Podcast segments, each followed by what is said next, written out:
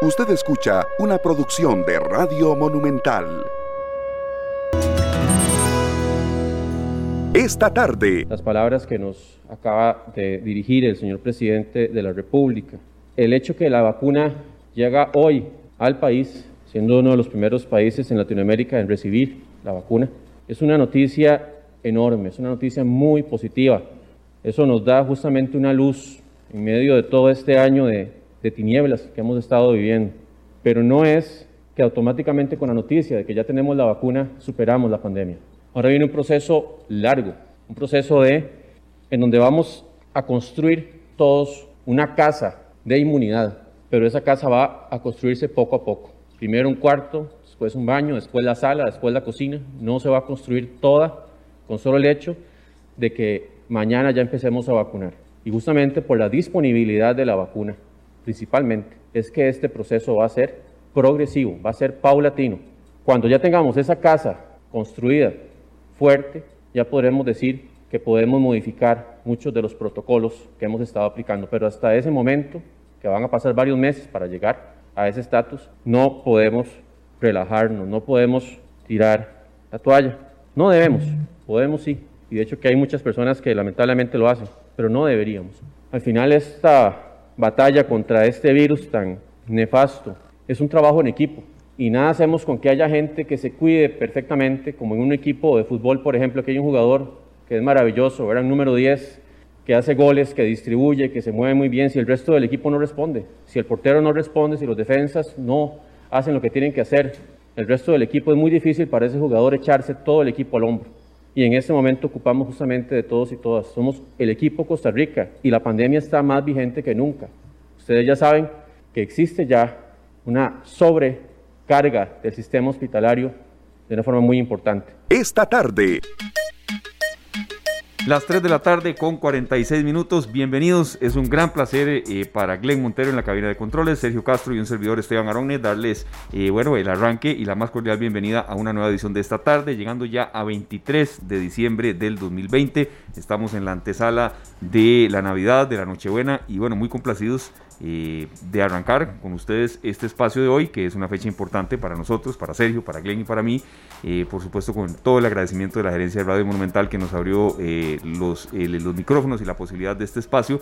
Ya mi compañero Sergio les va a detallar por qué, pero también porque, bueno, como ustedes escuchaban al ministro de Salud, el doctor Daniel Salas, en información que en Noticia Monumental se había adelantado incluso, bueno, Costa Rica recibirá ya las primeras vacunas contra el coronavirus esta noche y mañana iniciará la aplicación serán eh, cerca de 9.750 vacunas y la próxima semana 10.725 más. Su aplicación, eh, bueno, empezará mañana con toda una programación y una calendarización y una priorización que ya se había informado, personal de salud, adultos mayores y demás, pero que más adelante una especialista de la caja también eh, nos ayudará un poco a interpretar y sobre todo a poner en contexto de que sí, llega la vacunación, se menciona que es una especie de del arranque del fin de la pandemia, pero no por eso hay que bajar la guardia en algunas eh, situaciones y también informaciones eh, esenciales y especiales que es bueno que las, las, repasemos hoy. Don Sergio Castro, bienvenido, ¿cómo le va? Buenas tardes Esteban, ¿todo bien usted? Muy bien, por dicha. Saludos a Glenn Montero también. Creo que motivado con esa información que se dio hoy, ¿verdad? Claro que, sí. Hay que desmenuzarla un poco también y entender que han habido situaciones administrativas que creo que pudieron haber estado mejor, pero sin duda alguna es, es de positivismo. Es una muy buena noticia y creo que eh, tenemos que ver que sumado a algunas medidas que se están tomando, eh, solo beneficios vamos a obtener. Creo que a pesar de que nos están limitando un poquito con el tema de, de poder manejar, de poder desplazarnos a ciertas horas, todo es por el bien nuestro, eso es lo que yo tengo eh, pues como fe, ¿verdad? De que, de que todo esto se esté haciendo por un motivo que tiene que contribuir con nuestra salud, nuestra protección también. Esteban, arrancamos el programa con una cantante muy especial. Ella es de Andalucía, de España. De España, Se llama India Martínez, es una cantautora española. Y esta canción, mi, mejor regalo eres tú, a dúo con Maldita Nerea, del disco Dual. Este es un disco del año 2014, donde incluye temas que hemos sonado aquí, incluso como Corazón Hambriento, eh, Vencer al Amor y otros grandes temas. Y traía dos bonus tracks, que son canciones para la Navidad. Ah, esta con la que abrimos y ahora vamos a escuchar otra de ella.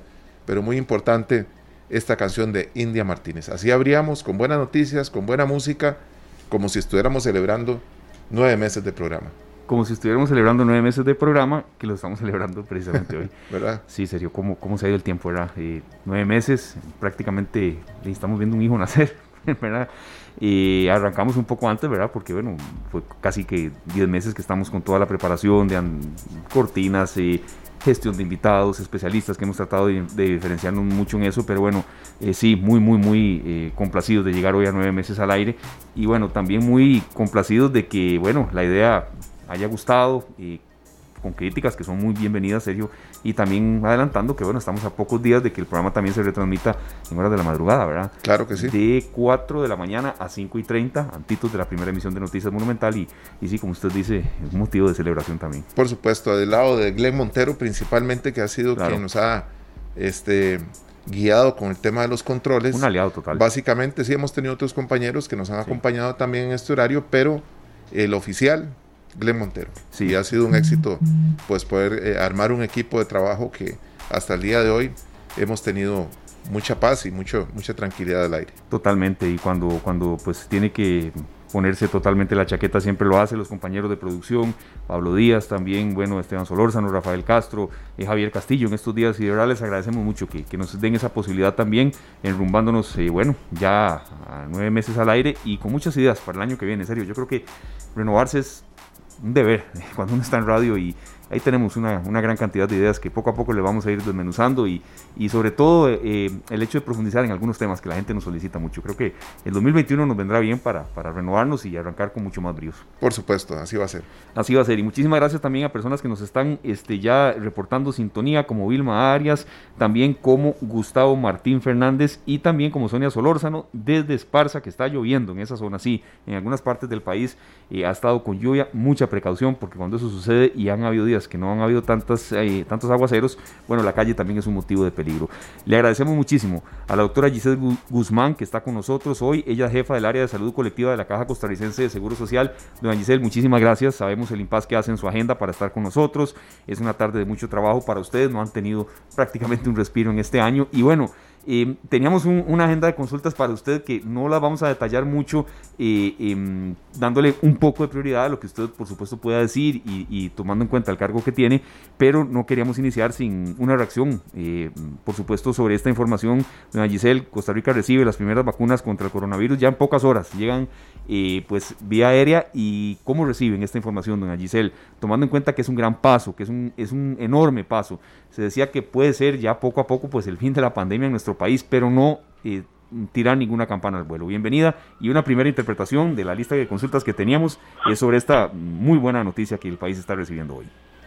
Buenas tardes, muchísimas gracias y un placer estar con ustedes esta tarde.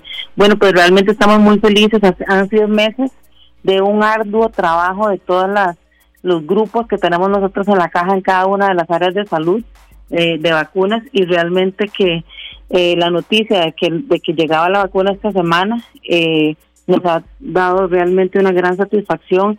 Vamos a empezar como, como ya se estableció por el Ministerio de Salud y por la Comisión Nacional de Vacunas con los trabajadores de salud y los adultos mayores y pues estamos con mucha esperanza de que la vacuna realmente traiga eh, cause un gran impacto, ¿verdad? Sobre todo en esta población que es la que nosotros tenemos pues realmente una gran, digamos, preocupación por proteger.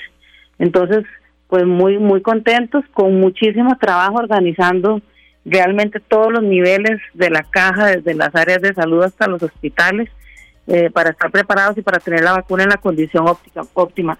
Recordemos que esta vacuna tiene, que mantenerse a una temperatura ultra baja, entonces esto requiere una logística muy especializada y pues en eso ya hemos venido trabajando y está todo listísimo para arrancar hoy en la noche con todo el proceso logístico y empezar la vacunación mañana. Claro que sí, doña Giselle, un placer escucharla acá en esta tarde. ¿Y cuál fue la reacción de los doctores, los primeros doctores con los que usted habló? ¿Cuál fue la reacción de ellos? Bueno, pues en realidad eh, con la primera doctora que yo he, hablado es con la doctora Leandra Barca, ella es nuestra compañera de la oficina de nosotros que está representándonos en la Comisión Nacional de Vacunas y entonces eh, con ellos es que se han ido coordinando todos los aspectos técnicos y a través de, de ella nosotros lo bajamos, lo operativizamos en la caja.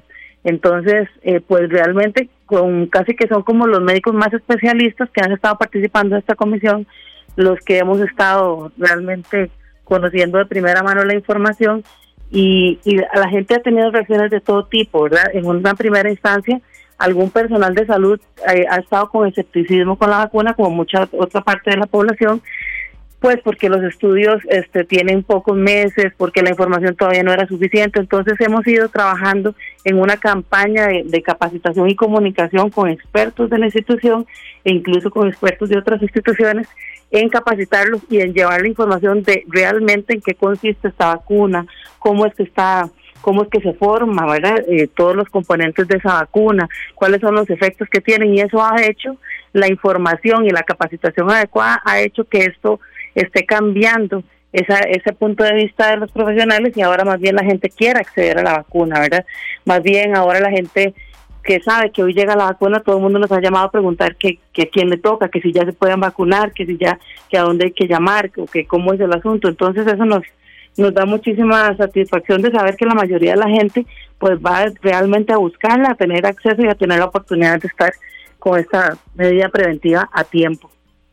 Así es, doña Giselle, y mm, vienen un poco de consultas de la gente, creo que, que muy válidas, eh, ¿verdad? Aunque se han informado, pero a veces, eh, bueno, es bueno refrescarlas. El, el proceso de, priorización, eh, a quienes primero, y entendamos muy bien que, bueno, viene un primer lote, es decir, toda la, cantidad que se había prometido para el país, no es que llega hoy. Creo que también hay que quedar un poco, después del, del del, mm, digamos, el impacto positivo que ha tenido la información, desmenuzarlo un poquito más, ¿verdad? No llegarán eh, todas en, en, la noche, porque hay alguna gente que tiene que... Y eso es muy, muy, muy importante porque efectivamente, ahora ustedes al principio dijeron algo muy importante y es que eso no significa el fin de la pandemia. La vacuna es una medida más que junto con las otras medidas viene a darnos una protección, ¿verdad? Y de forma preventiva. ¿Por qué? Porque probablemente nosotros vamos a durar todo este año 2021 en el proceso de vacunación. Las vacunas van a empezar a llegar de hoy, ya sabemos que llega un poco menos de 10.000 vacunas hoy y, y a partir de la próxima semana empiezan a llegar lotes de 10, 20.000, 30.000 vacunas por semana hasta que ya, de acuerdo a la disponibilidad que tenga la, la compañía que está pues con el contrato con la caja, ¿verdad? Con el país, ellos van a empezar a proporcionar poco a poco la vacuna, lo que significa es que nosotros no vamos a tener acceso inmediatamente para vacunar a todas las personas. Incluso vean que estamos empezando eh, en el orden, estoy buscando el cuadrito para que no, para no, equivocarme. No se preocupe. Ajá, aquí lo estoy buscando. Pero bueno, sabemos que la prioridad son el equipo de, de, trabajadores de la salud que están en primera línea, sobre todo de la atención, y en los adultos mayores y después vienen los grupos de riesgo, ¿verdad? Empiezan las personas mayores de 58 años, diga, voy a decir adultos mayores, pero algunos van a decir, ¿cómo que adultos mayores a los 58? ¿Verdad? Entonces, yo, ya casi, entonces. ¿Perdón? Yo ya casi, entonces. Ajá, exacto. Dice mi tío, ¿cómo que 58 adultos mayores? No, no, bueno, los mayores de 58 años se van a vacunar todos porque sabemos que las tasas de mortalidad se empiezan a disparar a los 60 años. Entonces, este grupo para nosotros es súper prioritario y después venimos eh, con, con las personas que tienen eh, enfermedades crónicas, como ya conocemos, hipertensión, diabetes, obesidad y, otro, y otra serie de enfermedades que cada vez son grupos más pequeñitos, pero son grupos muy de riesgo que para nosotros son prioritarios. Y así sucesivamente vamos abarcando diferentes grupos de funcionarios públicos eh, que están atendiendo siempre, dan atención al público directa, ahora y se exponen también eh, y como te digo, no, no me encontré el cuadrito en este momento, pero bueno, en la, en la mente me, voy recordando. Y así hasta que vamos a cubrir prácticamente el 80% de la población está contemplada en la cantidad de dosis que se están adquiriendo. Claro que sí, este una consulta con respecto a, las, a la cantidad de vacunas que se pueden eh, pues aplicar por día. ¿Cuántos tienen ustedes estimado? Bueno, es que en realidad nosotros tenemos equipos en todo el país, ¿verdad? Todas las áreas de salud tienen equipos vacunadores. Incluso tenemos personal, por decir extra, que se ha identificado que pueda que pueda capacitarse y contribuir con la con la campaña. Lo que pasa es que esto no depende tanto de la capacidad que nosotros tenemos, sino que depende muchísimo de la cantidad de dosis que nos llegan, ¿verdad? Si nos llegaran a nosotros 100 mil dosis, las podemos poner porque estamos listos para poner las 100 mil dosis. Ya nosotros tenemos muchísima experiencia. Con influenza nosotros hacemos campañas de vacunación en un mes de 500 mil, de 400 mil dosis. Entonces la capacidad nosotros la tenemos, ya tenemos la logística en todo el país para llegar hasta las zonas más remotas Sin embargo, e, eso depende más que todo de la disponibilidad de la vacuna según nos van proporcionando la, la compañía al país, ¿verdad? Claro.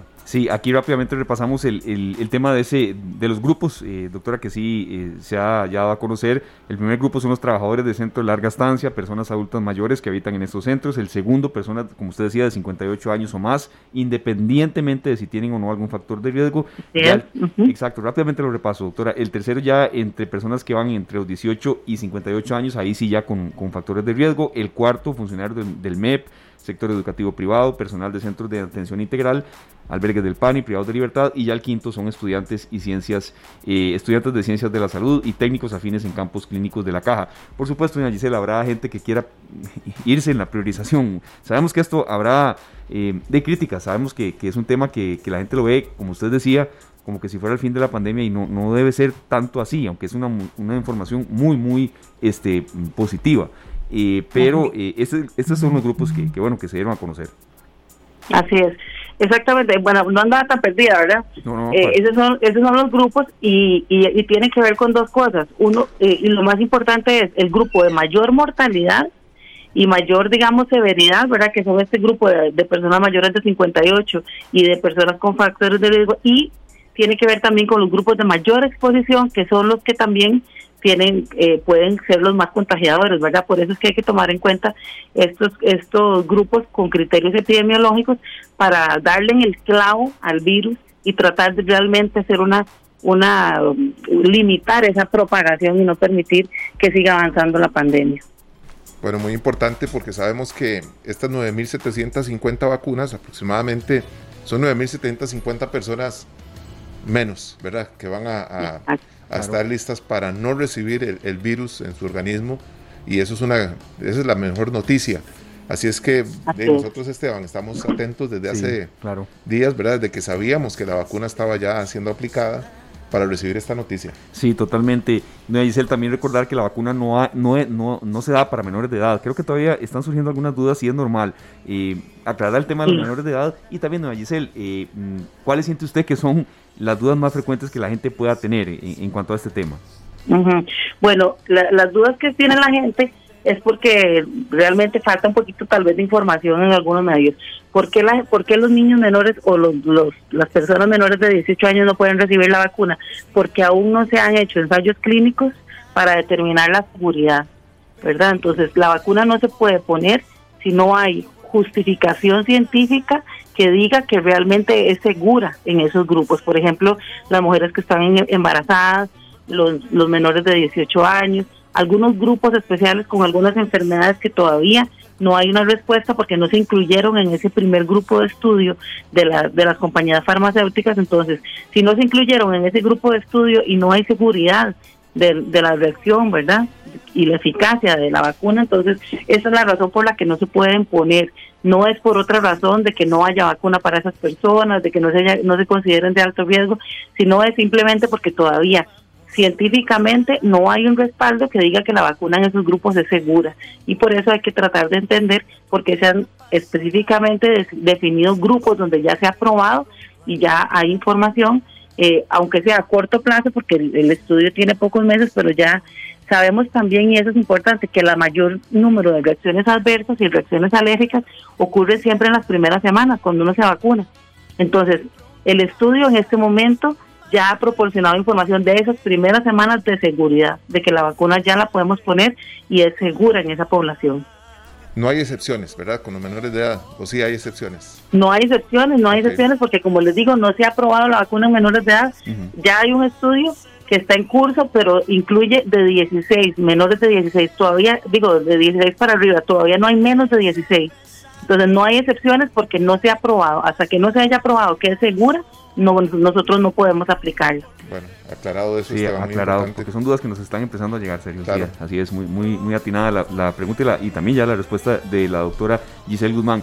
Eh, doctora, ya este es el último, eh, las últimas consultas que usted comprenderá, era ineludible pues no consultarle temas de, la vacuna. No se preocupe, usted ahí lo que yo pueda, con mucho gusto. Sí, sí, pero también tomando en cuenta que, bueno, usted es eh, máster en gerencia de servicios de salud y, y en epidemiología, doctora, las preocupaciones para estas fechas, ya se dieron a conocer pues algunas restricciones, sinceramente nosotros esperábamos que incluso mm, ante una serie tal vez de informaciones que llegaban o no llegaban, que, pudieran ser mayores, ¿verdad? Y, y, no son tan así. Incluso vamos a escuchar más adelante en, en, esta tarde mm, la reacción de, de, los representantes de la Cámara de Comercio, que no, la verdad, no están mm, tan disgustados.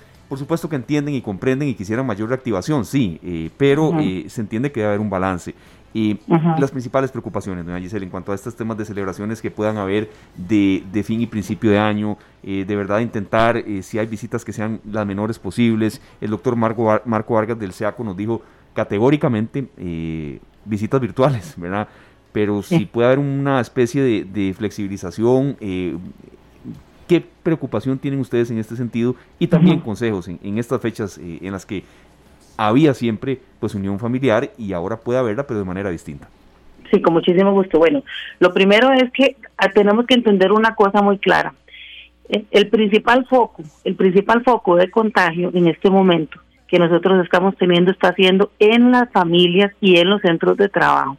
O sea, que no está haciendo en la calle, ahí donde la gente va a la calle, está haciendo en las reuniones familiares. Entonces, mucha gente esperaba más confinamiento, pero el confinamiento, eh, o sea, aunque yo ponga medidas de confinamiento, estas actividades se siguen realizando en las casas, o sea, no está, no está cambiando o, no estamos permeando en la, en la población de a dónde es que está el riesgo, ¿verdad? El riesgo no está en que cerremos todos los negocios, el riesgo es que está en que seguimos propiciando actividades y reuniones donde estamos eh, infringiendo todas las medidas. Yo no sé si ustedes vieron todas las fotos de, las tamaleadas en Facebook, pero todas las fotos de las tamaleadas son todas las familias reunidas sin mascarilla, sin distancia y bueno, no sé qué más. Me imagino que compartieron la comida y todo el asunto. Entonces, lo que lo que sucede es que eh, el tema aquí no es un tema de, de poner más y más y más medidas. Las medidas lo que hacen y lo hemos visto, ¿verdad? Desde Semana Santa que se aplicaron medidas y todas las fechas para el día, creo que fue el Día de la Madre o septiembre, por ahí medidas, eh, con, con algunas fechas donde se han aplicado medidas disminuyen un poco los casos, pero ¿qué es lo que hacen las medidas? Hacen retardar, lo que hacen es retardar, no es eliminar los casos, es retardar la aparición, o sea, igual van a ir apareciendo después, pero nos da tiempo a nosotros de tener un poco de respiro en las camas de hospital, que ustedes saben que están saturadas. Entonces, lo que hace el confinamiento o las medidas de restricción es retardar un poco, pero lo que pasa es que lo que no está calando en la gente es que no es un tema de confinamiento, es de cambio de comportamiento, cambio de actitud, es que yo realmente entienda cuál es el riesgo de que yo no aplique las recomendaciones en mi familia y en la casa en Navidad, por ejemplo, ¿verdad? Entonces, Ahora ustedes decían, bueno, ¿cuáles son los consejos? Obviamente que lo primordial es que nosotros de verdad entendamos este riesgo y no y no mezclemos grupos familiares, no mezclemos los núcleos de las familias. Pero si vamos a mezclar familias, hay que tratar, porque no es lo mismo que yo mezcle la familia de Sergio y Esteban y la mía, que son tres núcleos y que entre los tres hacemos 12 personas, a que yo mezcle 12 personas y todos son amigos de distintas familias, ¿verdad? Entre más núcleos familiares, más riesgo de contagio hay. Entonces, lo más que hay que hacer es, mezclar el mínimo número, ojalá solo dos familias máximo, tres familias máximo y ojalá que no pasen de 10 personas. ¿Por qué? Porque en nuestras casas son pequeñitas. La mayoría de las casas de nosotros no tienen un espacio para que cuando nosotros comamos y nos quitemos la mascarilla podamos guardar dos metros entre cada persona. Entonces, si nosotros no tenemos la condición para hacer esto, nosotros nos tenemos que abstener de participar. Entonces, ok, voy a, voy a hablar de los consejos así rápidamente. No mezclar los núcleos familiares y si lo mezclamos, que no sean más de 10 personas, ¿verdad? Para lograr guardar la distancia siempre que sea posible. Cuando nosotros nos vamos a reunir, tratemos de ponernos de acuerdo y vamos a poner desde antes de la reunión cuáles son las medidas que todos vamos a cumplir. Vamos a hacer como un plan de protección de esa reunión para las familias. Y sobre todo si hay personas adultas mayores o de grupos de riesgo, vamos a decirnos, mira Esteban, en mi casa está mi mamá, yo les pido a ustedes que porfa, a mi mamá sí no se le acerquen, no le hablen, no le den la mano, eh, nada más le hablen de larguito cuando están cerca de ella, ¿verdad? Entonces, nuestras personas de riesgo con especial cuidado. Todo el mundo con mascarilla en todo momento. También se recomienda que cuando hay visitas a adultos mayores o personas con riesgo, sean visitas muy cortitas, no celebraciones grandes para que yo nunca me quite la mascarilla y en todo momento pueda estar con mascarilla. Pero bueno, si igual insisto en que voy a hacer esa actividad, voy a estar con mascarilla en todo momento y cuando yo me la quite para comer o para tomar, siempre me voy a lavar bien las manos, me voy a alejar de todos a dos metros de distancia y cuando termine de comer me lavo las manos y me reemplazo la mascarilla por una nueva, por una limpia. ¿Ok? Un lugar abierto. El lugar es importantísimo, tiene que ser abierto o bien ventilado. Es mejor estar bien abrigado pero que corra el aire, porque sabemos que las noches de Navidad hace mucho frío, entonces todo el mundo bien abrigado, con buena suéter, porque las ventanas van a estar bien abiertas. El tiempo, entre menos tiempo es mejor, ¿verdad?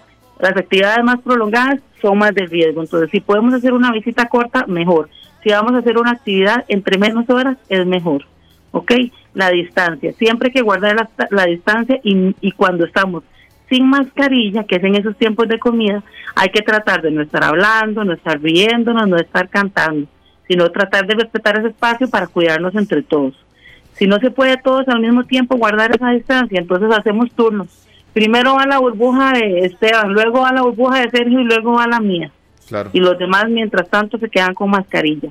¿verdad? Entonces, estas son algunas recomendaciones importantes. Acuérdémonos que las manos son las que llevan el virus a los puntos de entrada que son los ojos, la nariz y la boca. Entonces hay que estarse lavando siempre y recordar que no nos podemos tocar la cara sin habernos lavado las manos antes.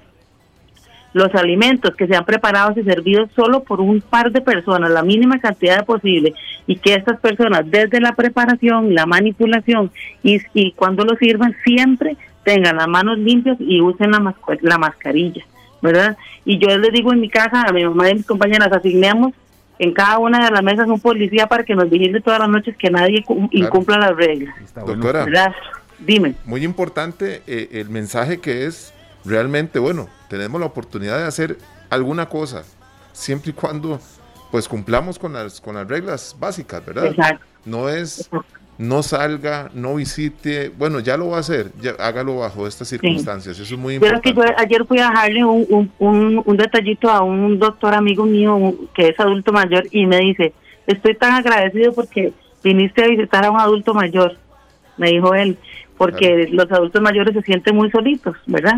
Tienen esa necesidad emocional de tener ese esa familia cerca, ese ese cariño, entonces, como dijiste ahorita, no es no no necesariamente es no los visite, es visítelos, pero pero pero seamos muy conscientes de cómo los vamos a visitar para siempre estar seguros de que mi visita no les causa ningún daño.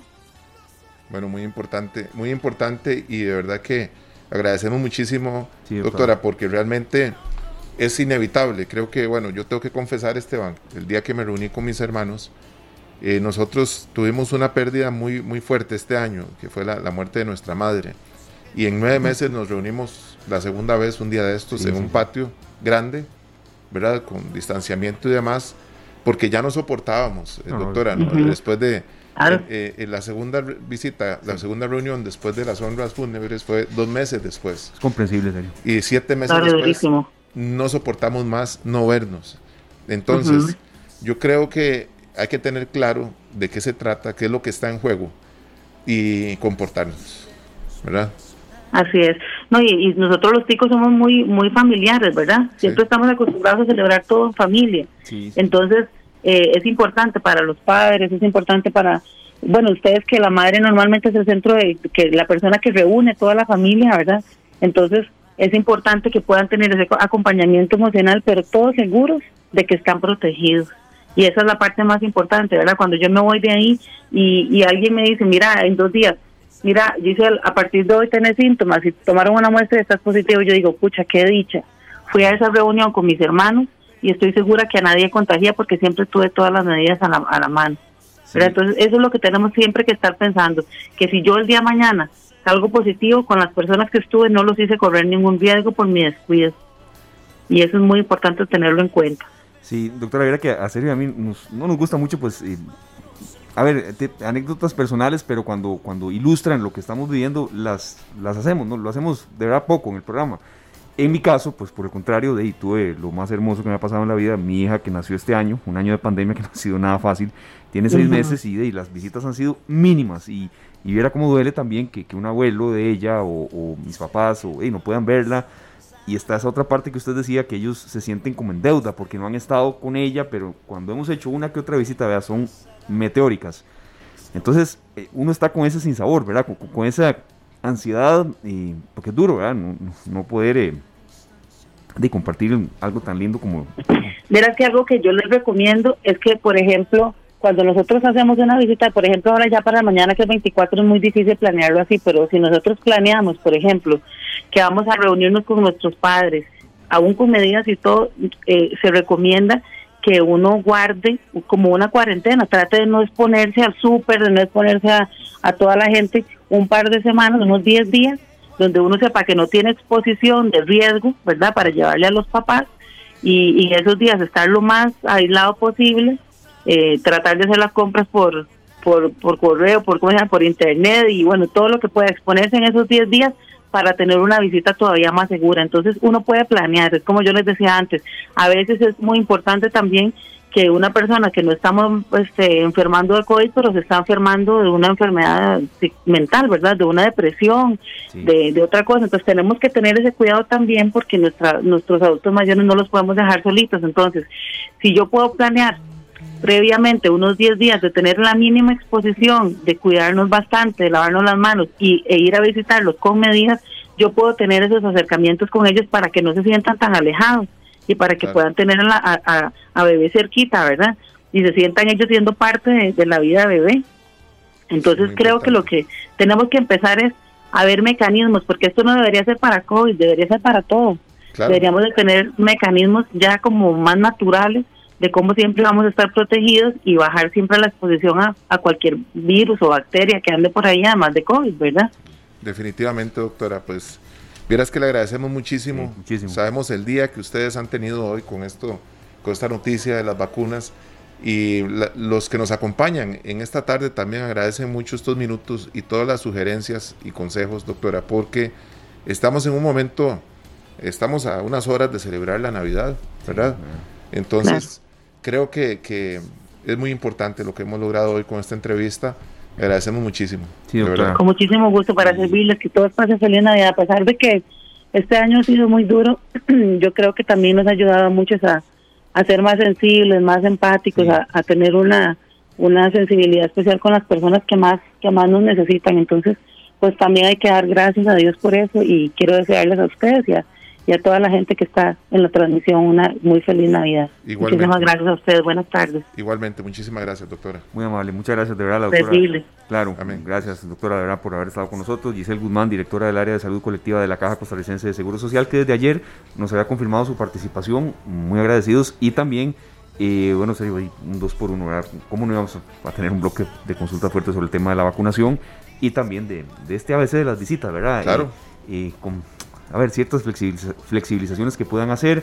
Hay eh, personal médico que eh, ha sido categórico, visitas virtuales, habrá otra posibilidad de navidades ya para hacerse como, como se hacía antes, pero también eh, si no es así, pues entonces ya nos dio ella de verdad recomendaciones muy muy buenas y sobre todo muy certeras y muy precisas, con mucho dato, serio, el tema de las 10 personas, no, y si hay una familia de 25 personas como las hay, eh, bueno, por turnos o no sé, uno, puede buscar, serio. Hay familias que son más allá de 25, ¿verdad? Entonces hay que buscar la forma en que se vayan acompañando todos, ¿verdad? Sí. Sin correr riesgos, se puede hacer, pues, dividir en varios núcleos, de manera, como dice la doctora, que no sean cuatro, cinco, seis familias las que se juntaron, ¿verdad?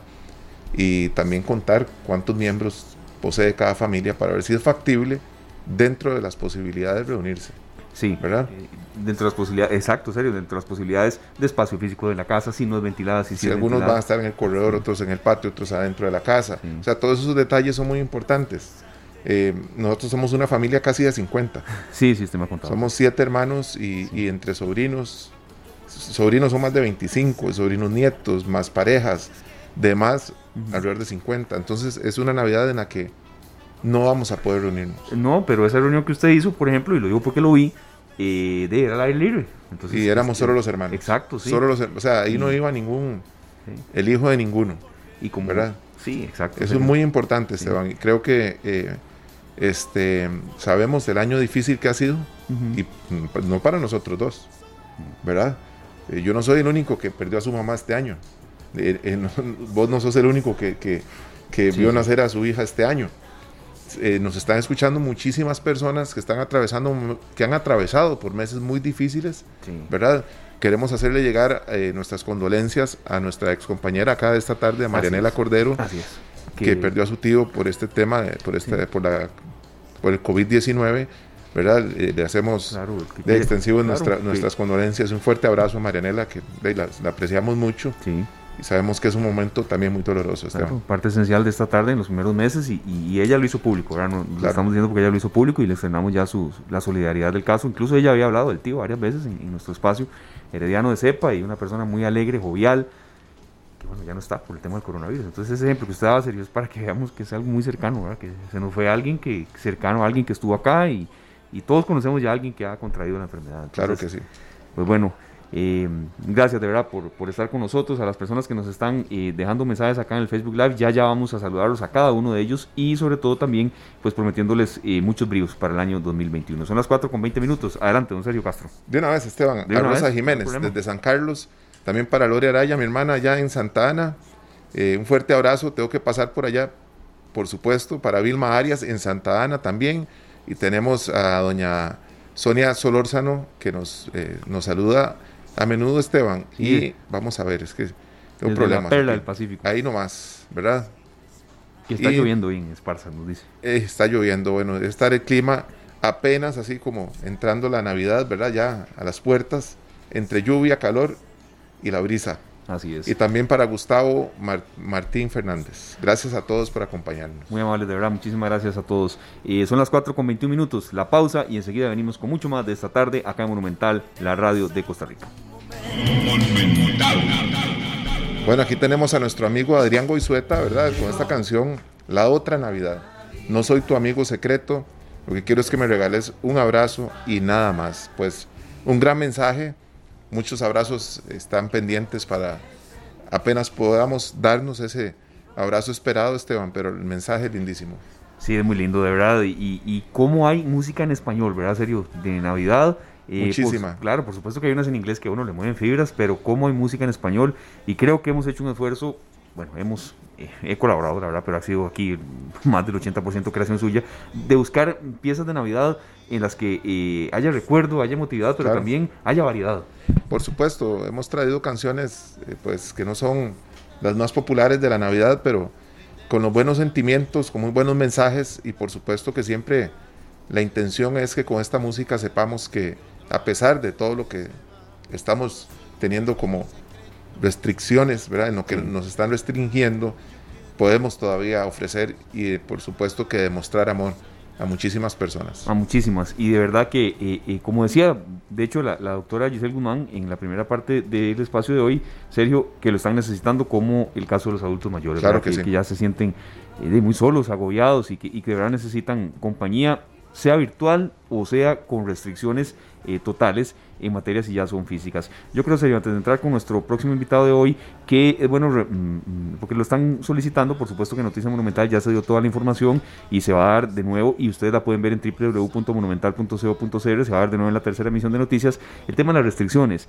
Viernes 1 de enero, por supuesto, sábado 2 de enero y domingo 3 de enero, la restricción vehicular va a ser de 8 de la noche a 5 de la mañana, por supuesto con la lista de excepciones de rigor, ¿verdad? De 8 de la noche a 5 de la mañana, porque nadie supuesto, como usted siempre lo menciona, sería nadie quiere arrancar eh, del año nuevo con una multa. claro, claro que sí, Esteban, y tenemos que ser conscientes, ¿verdad? Sí.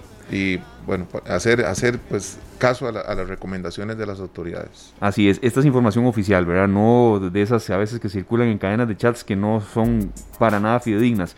El 31 de diciembre la restricción vehicular va de 7 de la noche hasta las 5 de la mañana el 31 de diciembre y del 4 al 31 de enero la restricción vehicular será de lunes a viernes de 10 de la noche a 5 de la mañana y sábado y domingo del 4 al 31 de enero pues habrá aquellos cambios por placa, ¿verdad? Los sábados circulan placas terminadas en 0, 2, 4, 6, 8 y el domingo circulan placas terminadas en 1, 3, 5, 7 y 9 de 9 de la noche a 5 de la mañana. Entonces eh, apúntenlo de una vez y ténganlo en cuenta eh, eh, porque bueno, ya esto es oficial, ¿verdad? Se va a conocer hoy y hay algunas dudas de la gente que cuándo, que cómo, pero creo que ahí es, es cuestión de, buscar la información, eso sí, serio, la oficial.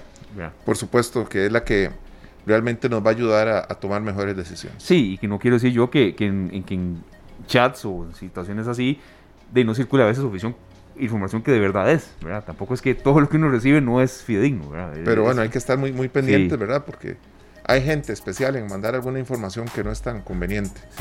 Eh, a veces tal vez puede ser una información que sí es cierta, pero que no nos conviene. Hay cosas que hay que tenerlas claras. Y también uno sabe también cuáles tal vez chats se sabe ahí, bueno, lo que viene ahí de verdad sí, sí es oficial.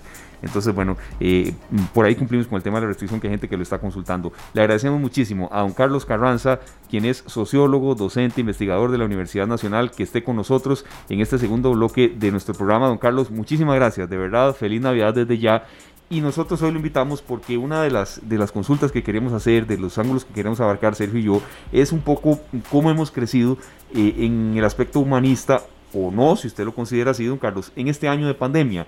Yo creo que la solidaridad ha imperado, hay alguna gente que no tanto, alguna gente pues que se ha empecinado en criticar y criticar, pero creo que mucha también que empezó así este año ha ido cambiando. Yo, yo no sé si usted coincide con nosotros.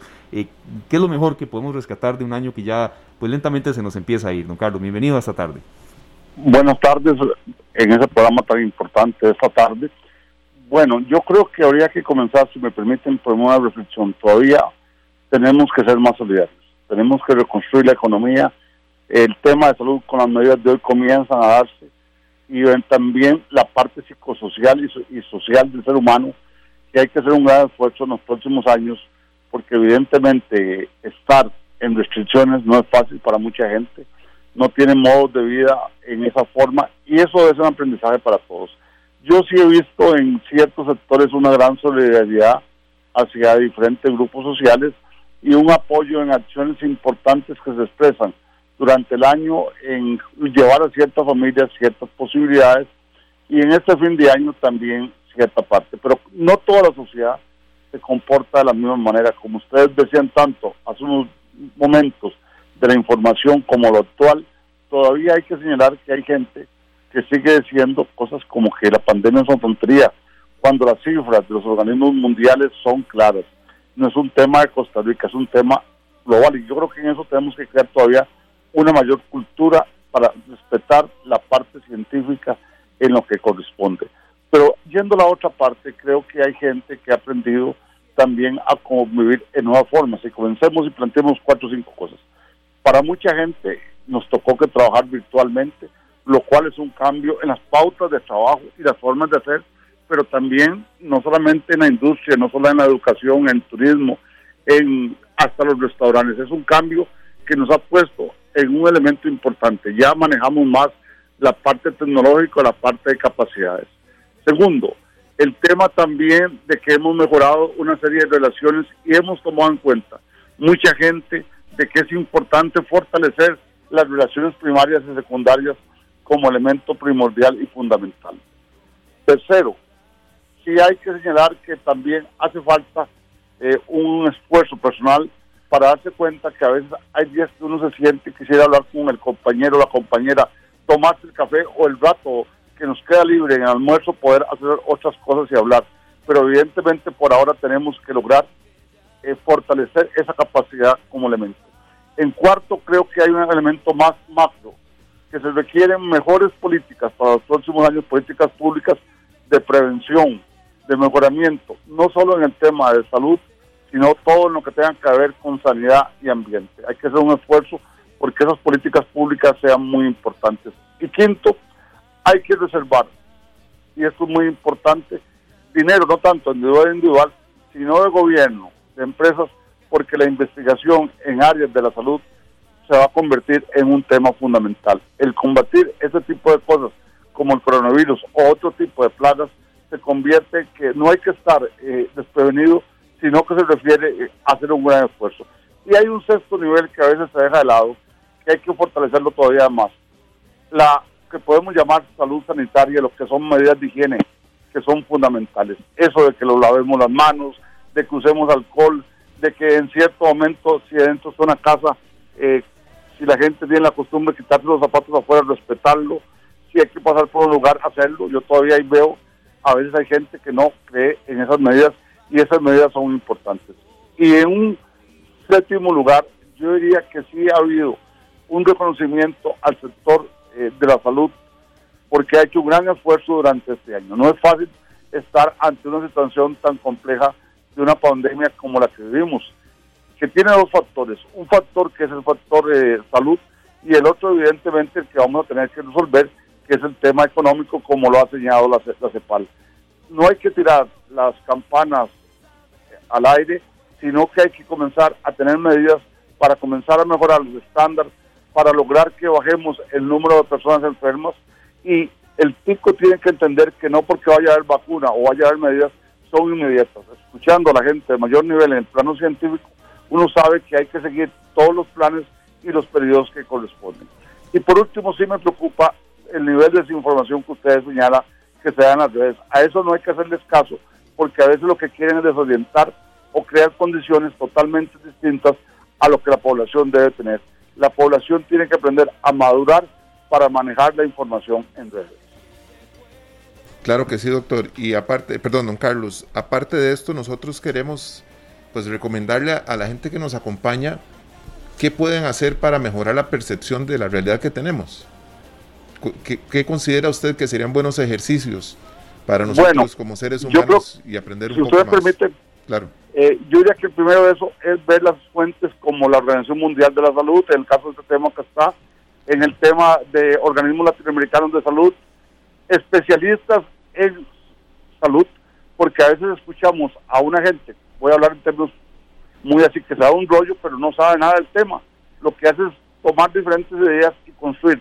Y la otra parte, también escuchar a las autoridades en la parte de salud, por ejemplo, para darse cuenta qué medidas se van a tomar, qué acciones se van a tomar y qué elementos. Tercero, tenemos que confiar más en la base científica.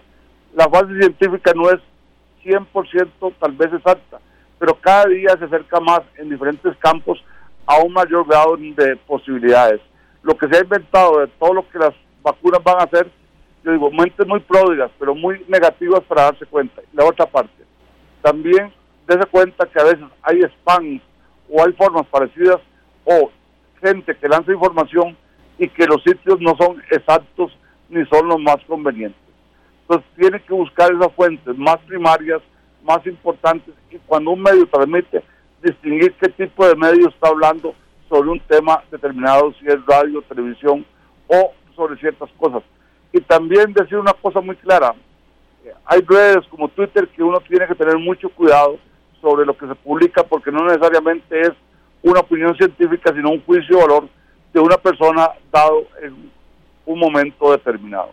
Entonces tenemos que ser cada día más críticos, tanto eh, la opinión pública, los que salimos en medios, los comunicadores y todos aquellos que ayudamos a formar información para tener fuentes veraces y no fuentes que simplemente es un ruido que se convierte en una alarma en un país o a nivel internacional. Muy importante, don Carlos. Muchas gracias por la aclaración, porque nosotros realmente tomamos la opinión de mucha gente que no es experta, ¿verdad? Y empezamos a compartirla en los grupos de WhatsApp, en Facebook, en todas las redes sociales. Y lo que tenemos es una, una, eh, pues una perspectiva de alguien que, que tal vez no tiene la, la, mejor información o toda la información. Y a partir de ahí empezamos a generar juicios, a generar, bueno, principalmente eso, ¿verdad?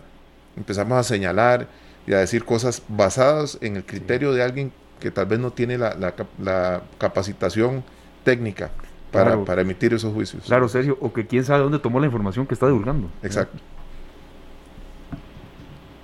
Ahí tal vez me permiten, muy corto, las redes que a veces hay no son redes realmente de información, hay redes especializadas en desinformar todos los tipos, vamos a cambiarle de troles a duendes que andan por el sistema y a eso hay que tenerle mucho cuidado porque algunos salen a veces hasta diciendo cosas supuestamente en la naturaleza y cosas de origen supuestamente hasta la Pachamama cuando en realidad el tema este de esta eh, pandemia es nuevo y distinto a otros momentos de la humanidad y que requiere un tratamiento muy serio, muy ético y muy de fondo.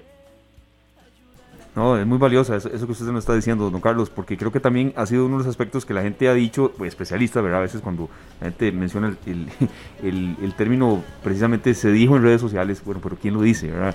Eh, yo creo que ha sido uno de los aspectos que se ha señalado mucho, la desinformación y pasar tanto tiempo, a ver, pegados al teléfono o a redes sociales, eh, que, que uno tiene que informarse, ¿verdad? Pero hay un momento en el que tal vez uno pueda decir, basta ya. Y yo creo que usted mencionaba algo que, que también se ha perdido este año, por razones obvias, eh, don Carlos, el tema de, del teletrabajo, pero eso que usted nos decía, cuando el ambiente de oficina, serio, cuando vemos a un compañero que está un poco, iba a usar palabras muy ticas, achantado, ¿verdad? Y, y llegar y abrazarlo, bueno, ¿qué te pasa hoy? Eso este año no se dio.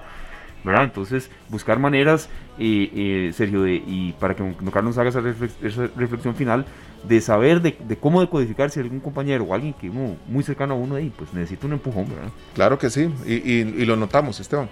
Así como notamos también a los compañeros que siempre vienen atizando, ¿verdad? Que están con aquel negativismo, eh, pues carboneándolo a uno con cosas que uno no puede resolver. ¿De qué vale que yo me vaya enojado para la casa con una situación que no puedo resolver? ¿Verdad? Sí, sí, es cierto. Es totalmente valioso. Eh, así como, don Carlos, así como hay gente que necesita que uno, que uno pues los apoye y esté cerca, hay otra gente que necesita distancia, más bien uno necesita distancia de estas personas.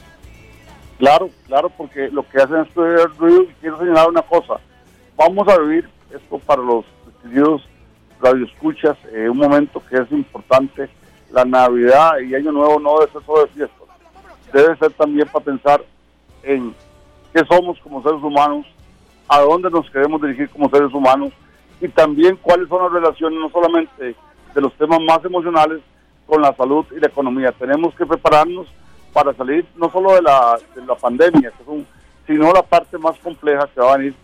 Cómo logramos reactivarnos personalmente, cómo logramos recuperar, pero también cómo hacemos mejor diálogo entre las personas. Y cierro. Según los informes de la CEPAL y otros organismos, hay que prepararnos porque los próximos años son años de recuperación. Lo que hemos invertido en la parte médica, en la parte de salud, eh, como dicen la gente, permítame una palabra, no es comido trompudo. Y hay que buscar cómo hacemos para fortalecer esas áreas, pero también para ver cómo reactivamos paulatinamente y que también darnos de cuenta una cosa, tenemos que ser mejores seres humanos, más justos y en mejores relaciones sociales y en atender la solidaridad y el bien común como elementos primordiales en la vida del mundo el diálogo, la reflexión, el compartir y pensar que hay esperanza debe ser parte de este momento de cierre de este año. Don Carlos, muchas gracias y feliz Navidad, de verdad, para usted, para los suyos. Gracias por habernos acompañado tantas veces este año. Eh, ahora comentamos, Sergio y yo, aquella que, que usted nos estaba haciendo un análisis en medio de un señor aguacero allá en Sabanilla y de que así no pudimos hablar, eh, y, y, habíamos quedado de, terminar en, alguna otra oportunidad. Bueno, se pudo dar hoy, a un día de la, de la Nochebuena. Muchas gracias muchas gracias y muy corto. Ese día fue de rayos y centellas. Pero es parte de la vida y hay que tomarlo con mucho ánimo y seguir adelante. Gracias y feliz Navidad. Feliz Navidad, don Carlos. Muchísimas gracias. Muy amable, don Carlos Carranza, sociólogo, quien también es coordinador del programa de análisis de la coyuntura de la Universidad Nacional, eh, docente universitario. Una reflexión que queríamos tener, eh, Sergio, de, de, en qué ha crecido el, el, costarricense este año, en qué no también, y sobre todo también cuando a veces, eh, sí, como usted dice, serio, es, conveniente alejarnos un poco de algunas personas, pero también entender que tal vez esas personas puedan necesitar un, poco de ayuda y uno se las pueda dar y viceversa. Claro que sí, claro que sí, eso es muy importante, ¿verdad? Y Esteban, eh, ahora él nombró una palabra que es la Pachamama, sí. ¿verdad? La diosa de la tierra. Muy importante tenerlo claro porque es una palabra que tal vez no muchos conocen, pero por ahí anda, ¿verdad? Es la, diosa de la fertilidad, que nutre y demás. Tiene que ver con, sí, con, eso. Sí, sí, sí. ¿verdad? El primero de agosto se celebra hay una, hay una festividad con respecto a la Pachamama. Claro, usted sabe que por, la música que a mí me gusta ya yo comprendí lo que él quiso decir, pero por supuesto no todos, eh, quizá en ese momento específico, entendieron el contexto de, lo que mencionaba don Carlos. Muy valioso el análisis que hizo. Yo creo que Sergio sí, eh, él insistió, sí, hay que ser más solidarios y yo creo, Sergio, a veces una de las lecciones que más a mí me ha dejado este año y mañana lo vamos a preguntar y vamos a abrir un poco la línea telefónica también, mañana 24 de diciembre, es eh, que a veces con muy poco podemos eh, ser muy felices. Eh, o con menos de lo que teníamos antes. Tal vez, eh, no puedo decir yo muy pocos, y, si hay vecinos o gente muy cercana a mí que está sin trabajo de hace meses. No, no puede uno exagerar en ese término, pero con menos con menos de lo que teníamos antes, creo que podemos ser muy felices y a veces ni cuenta de eso nos dábamos, ¿verdad? Bueno, eso es muy importante. Este, creo que eh, tenemos la posibilidad, Esteban, de aprender todos los días y aquí estamos listos, ¿verdad? Después de tantos meses, estamos listos para seguir creciendo, seguir aprendiendo todos los días de los, de los grandes eh, profesionales que nos acompañan. Así es, muchas gracias a los dos que estuvieron hoy con nosotros, Giselle Guzmán, jefa del área de salud colectiva de la Caja, y al sociólogo don Carlos Carranza de la Universidad Nacional, quien también ha tenido experiencia docente en otros centros eh, educativos. La pausa, 4.48, y venimos ya con el bloque de cierre, un adelanto de lo que tendremos mañana, 24 de diciembre, y por supuesto que también eh, algunos mensajes que queremos para algunas personas que nos han dejado reporte de sintonía.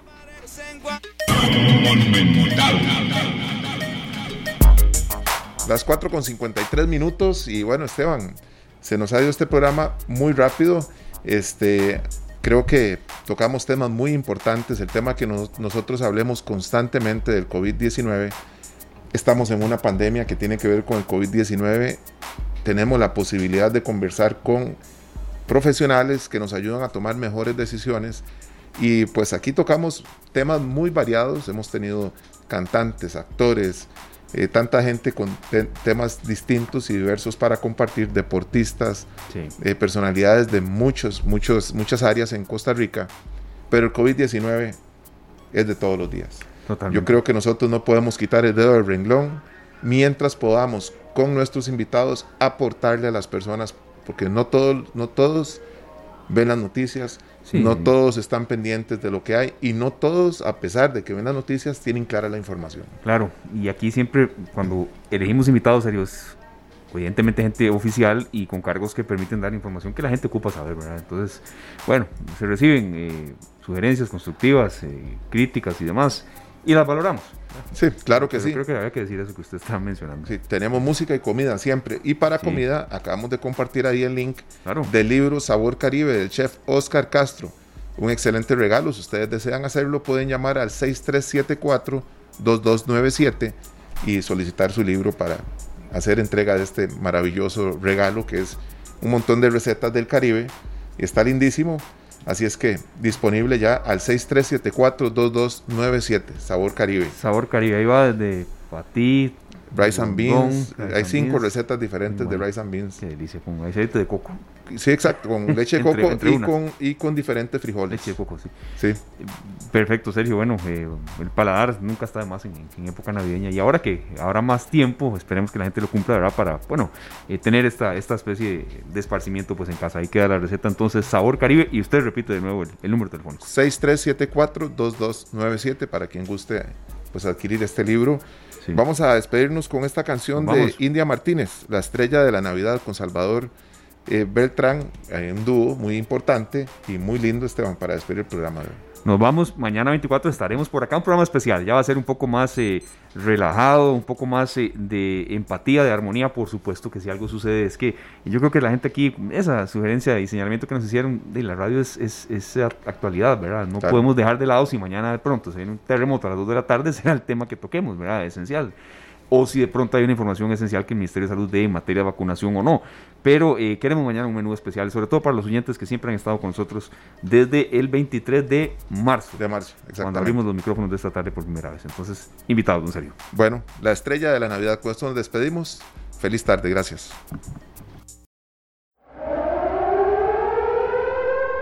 Este programa fue una producción de Radio Monumental.